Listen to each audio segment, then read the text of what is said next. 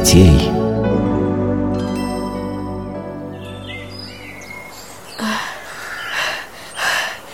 Ой, какие тяжелые эти лики!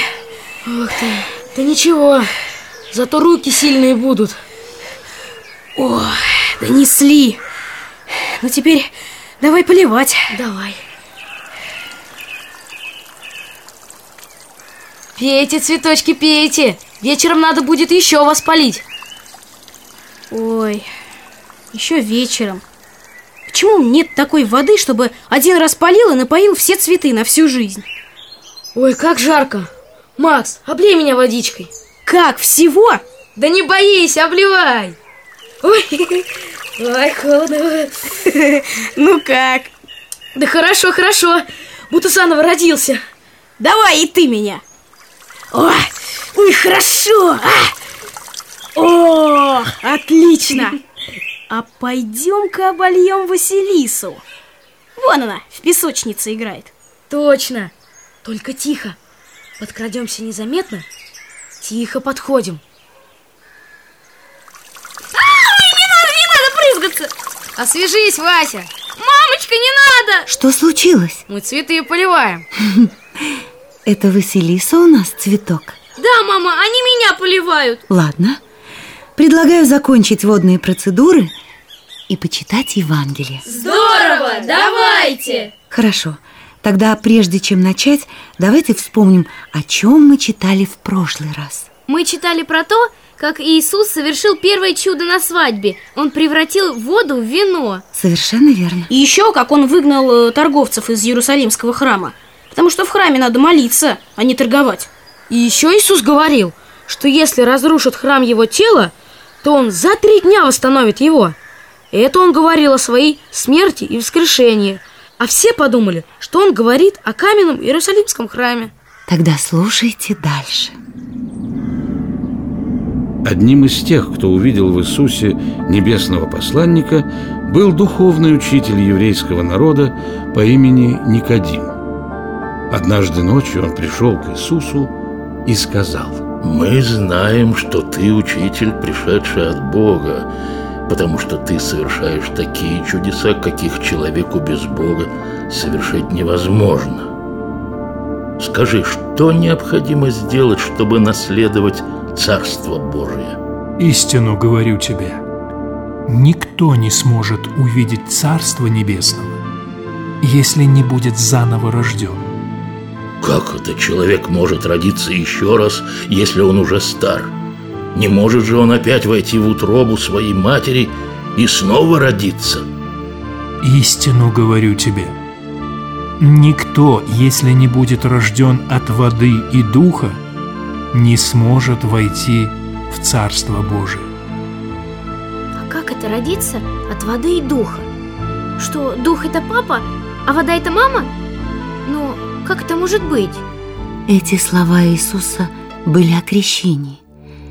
Когда над человеком совершается таинство крещения, то его трижды окунают в воду, и Дух Святой сходит на него. Благодаря крещению верующий во Христа очищается от грехов, делается безгрешным. Только такой человек бывает способным войти в Царство Божие, то есть туда, где нет ничего нечистого и греховного. О многом другом также говорил Господь Никодиму. Он открыл ему великую тайну о своих страданиях. Бог Отец так возлюбил всех людей, что ради их спасения послал Его, своего единородного Сына Иисуса Христа на землю, чтобы через распятие и смерть на кресте избавить человечество от вечной смерти.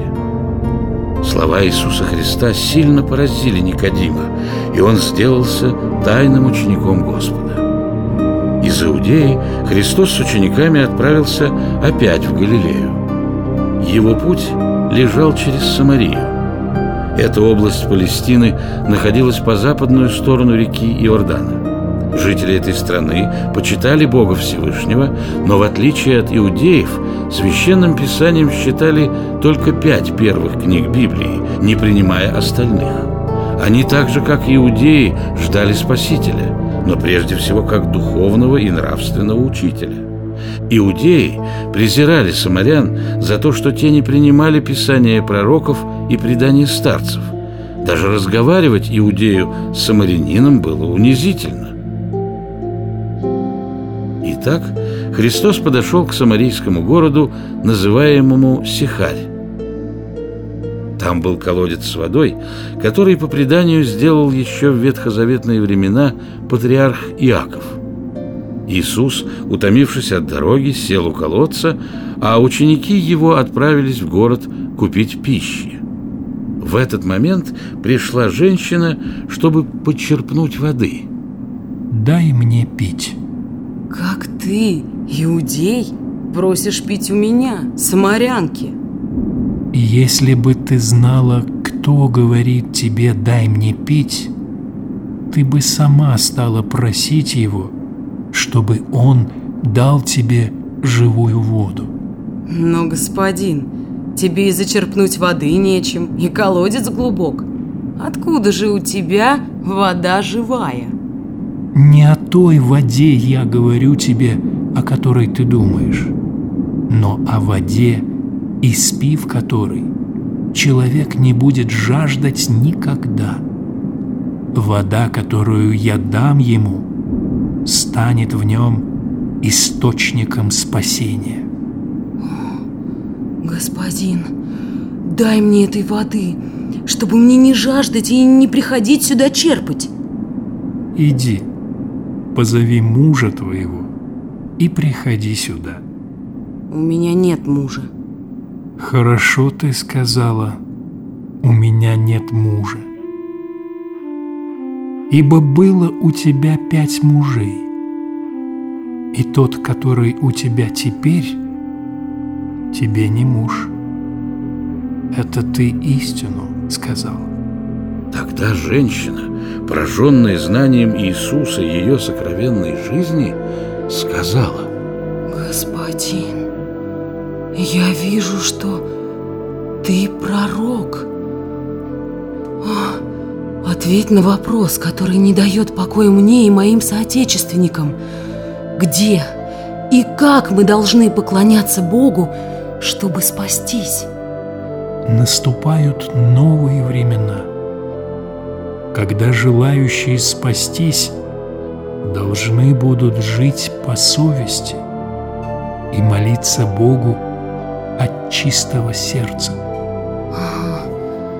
Я слышала от наших учителей, что когда наступят новые времена, о которых ты сказал, тогда придет Мессия, называемый Христом. Это я и есть говорящий с тобой.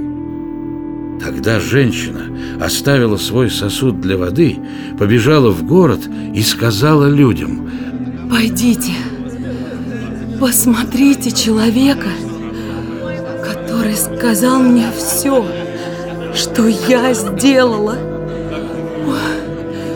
Уж не Христос ли он? Люди тотчас направились к Иисусу. Они попросили его остаться у. Он пробыл с ними два дня, отправившись затем в Галилею. За это время самаряне уверовали в Иисуса как Мессию и говорили, что Он и есть Спаситель мира.